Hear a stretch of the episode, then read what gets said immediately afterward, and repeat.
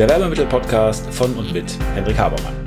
Der Podcast für alle, die bei der Auswahl und beim Einsatz von Werbemitteln alles richtig machen wollen.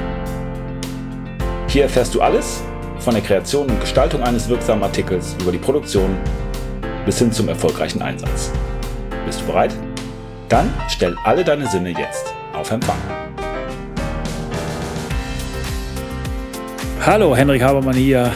Wie immer, es ist Werbemittelzeit, auch wie immer, freue mich sehr, dass ihr dabei seid. Und ich möchte euch eine kleine Geschichte erzählen. Und zwar habe ich vor einiger Zeit, ein paar Jahre ist das her, äh, mich, wie viele Leute vielleicht auch sonst, äh, angefragt mit den für mich wesentlichen Fragen des Lebens zu beschäftigen und habe mir die Frage gestellt, klar, wer bin ich, wo komme ich her, wo gehe ich hin?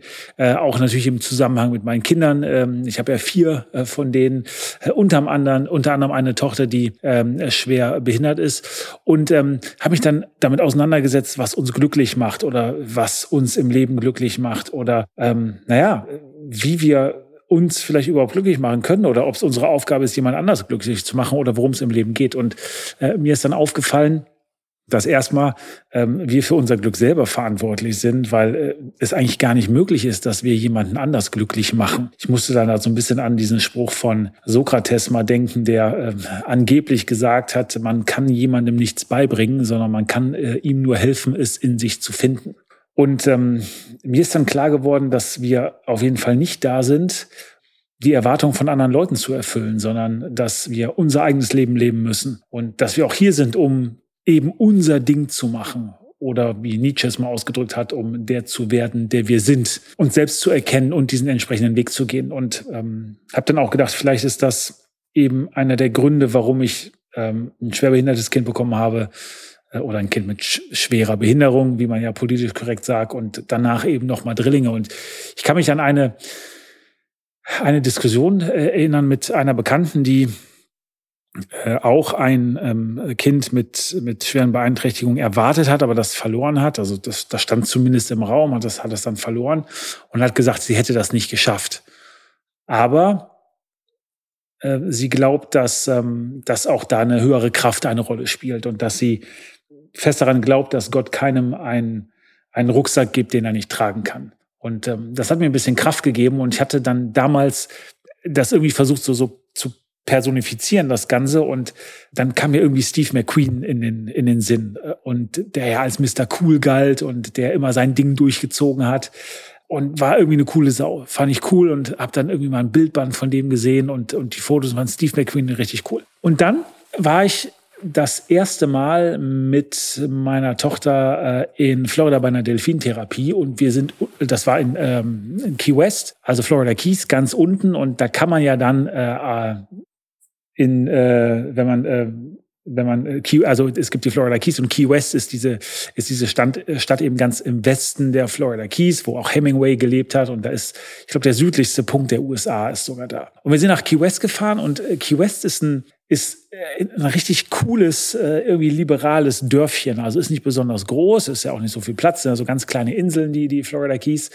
Und da leben auch viele Künstler und ist irgendwie so eine, eine richtig coole, lockere Stimmung. Und ähm, wir sind dann so lang gegangen und ähm, da waren ganz viele Galerien. Und da war eine Galerie und die hatten ein Bild äh, oder ein, ein ja, Kunstwerk im, äh, im, im Fenster.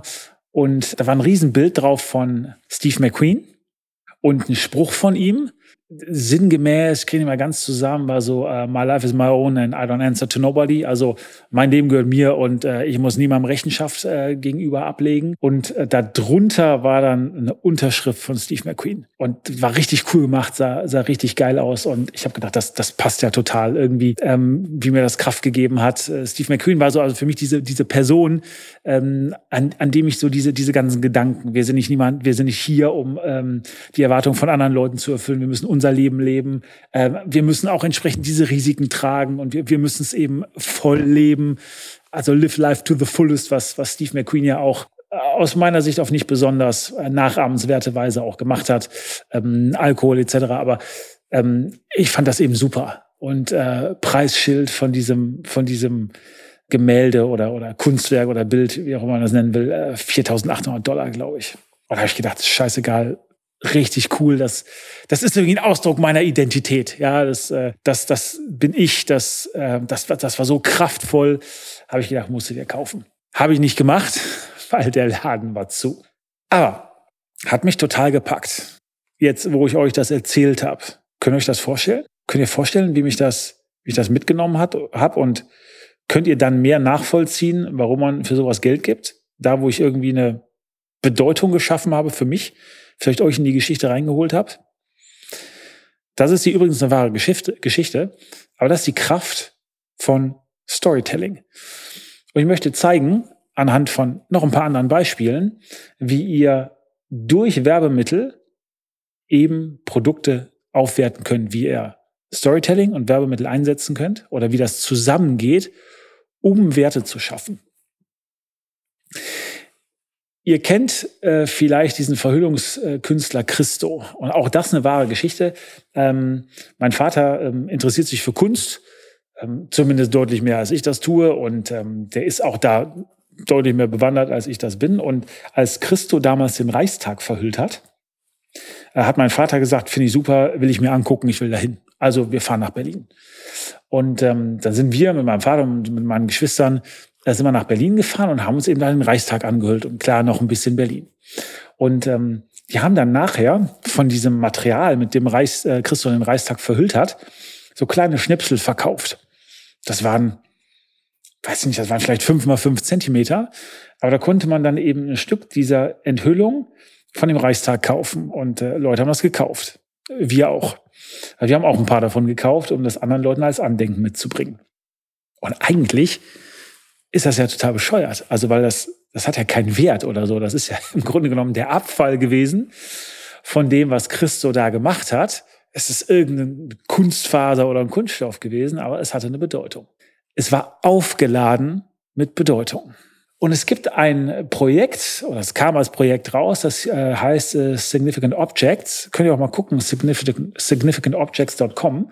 Und zwar hat man da ganz normale einfache Alltagsgegenstände genommen, die man gekauft hat. Durchschnittspreis waren ungefähr 1,25 Dollar und hat dann nicht einfach diese Teile auf eBay versteigert, sondern hat gesagt, wir finden 100 Autoren, 200, 200 Autoren, die eine Geschichte dazu schreiben, die eine Geschichte zu diesem Teil schreiben und dann setzen wir es wieder auf eBay ein und gucken mal, für wie viel wir das verkaufen können. Also die haben 200 Teile für 1,25 Dollar im Durchschnitt gekauft und haben dann durch das Aufladen mit der Geschichte das Ganze für 8000 Dollar verkauft.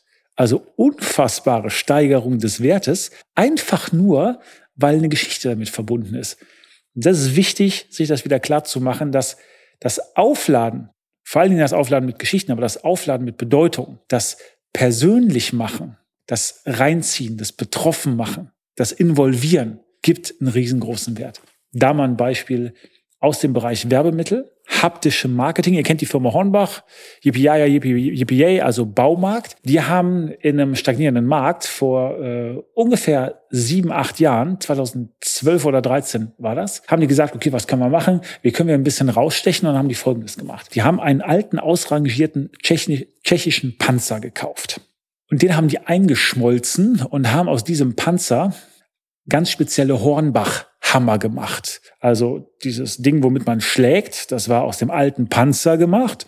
Und dann haben sie noch einen hochwertigen Hickory-Holzstab äh, genommen, um den Panzer, um den Hammer zu komplettieren. Der wurde zu 25 Euro pro Stück verkauft. Die haben natürlich eine entsprechende Kampagne drum gemacht und haben ein bisschen, bisschen Werbung gemacht und das ganze Ding ein bisschen gehypt. Und äh, die erste Charge war innerhalb von 20 Minuten ausverkauft.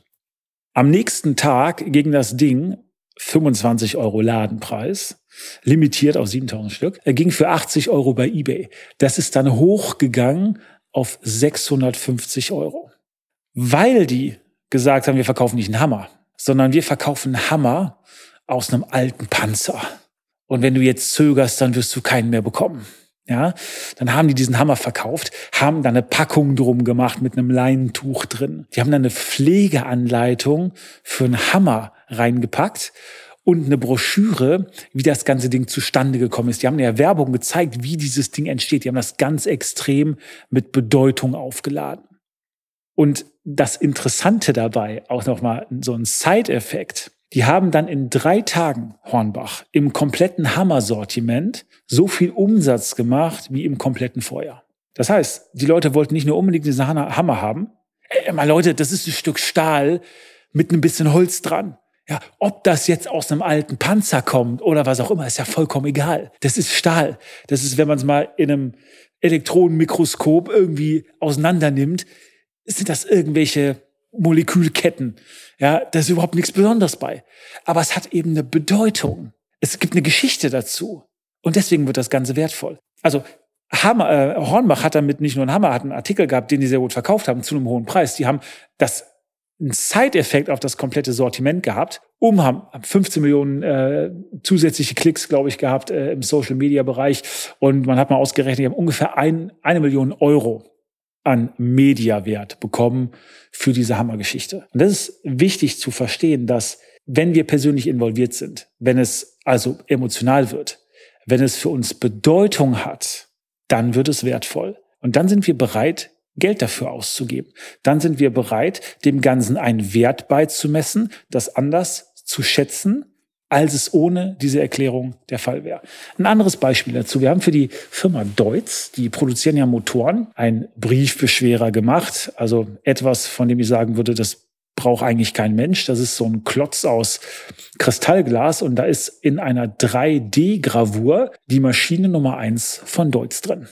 So, das ist schon ein bisschen interessanter, als wenn da nur irgendwas drin ist, weil Maschine Nummer eins äh, lässt schon mal ähm, klar machen oder macht im Grunde, also lässt schon mal, lässt schon mal darauf hinweisen, dass es sich um die erste Maschine von Deutz handelt, also um den kompletten Ursprung des gesamten Unternehmens.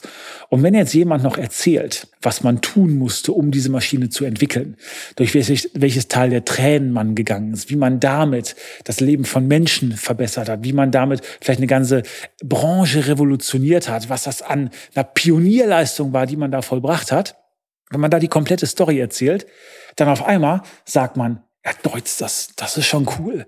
Man bekommt viel mehr Respekt vor dem Unternehmen. Aufgrund der Geschichte. Aufgrund der Geschichte einmal, also der Nostalgie, aufgrund des Alten, aufgrund der Geschichte, die man damit verbindet, also aufgrund der Tradition, aber aufgrund der Story selbst. Weil man sagt, das ist ja cool. Und wenn man sich dann so ein Briefbeschwerer irgendwo hinstellt, dann ist das nicht mehr nur ein Ding, was irgendwie Staub fängt, sondern man hat eine Geschichte damit, eine persönliche Geschichte damit. Man wird reingezogen damit. Es werden Emotionen ausgelöst. Damit hat es eine Bedeutung, damit hat es einen Wert. So kann ich eben durch die Geschichten, die ich erzähle, durch die Geschichten, die ich mit Werbemitteln erzähle oder durch die Geschichten, die ich durch Werbemittel erzähle, kann ich Dinge zu etwas Besonderem machen, kann den Artikel selber aufwerten oder kann durch den Artikel, wenn er eben mit einem Unternehmen oder mit einer Kampagne oder mit einem Druck verbunden ist, kann ich eben auch das ganze Produkt aufwerten. Ich habe den sogenannten Halo-Effekt. Also ganz, ganz wichtig, fragt euch immer bei dem, was ihr macht, wo ist die Geschichte dazu? Und es gibt immer Geschichten. Wie kann ich entsprechende Geschichten erzählen, die Leute reinziehen, die Leute persönlich involvieren, die Leute zu Betroffenen, Betroffenen machen, die Leute beteiligen, den Leuten etwas geben, womit sie sich identifizieren kann, weil damit steigert ihr alles, was ihr tut. Alles, was ihr tut, bekommt mehr Wert, wenn es eine gute Geschichte bekommt, die eben nicht nur Informationen, sondern e Emotionen vermittelt.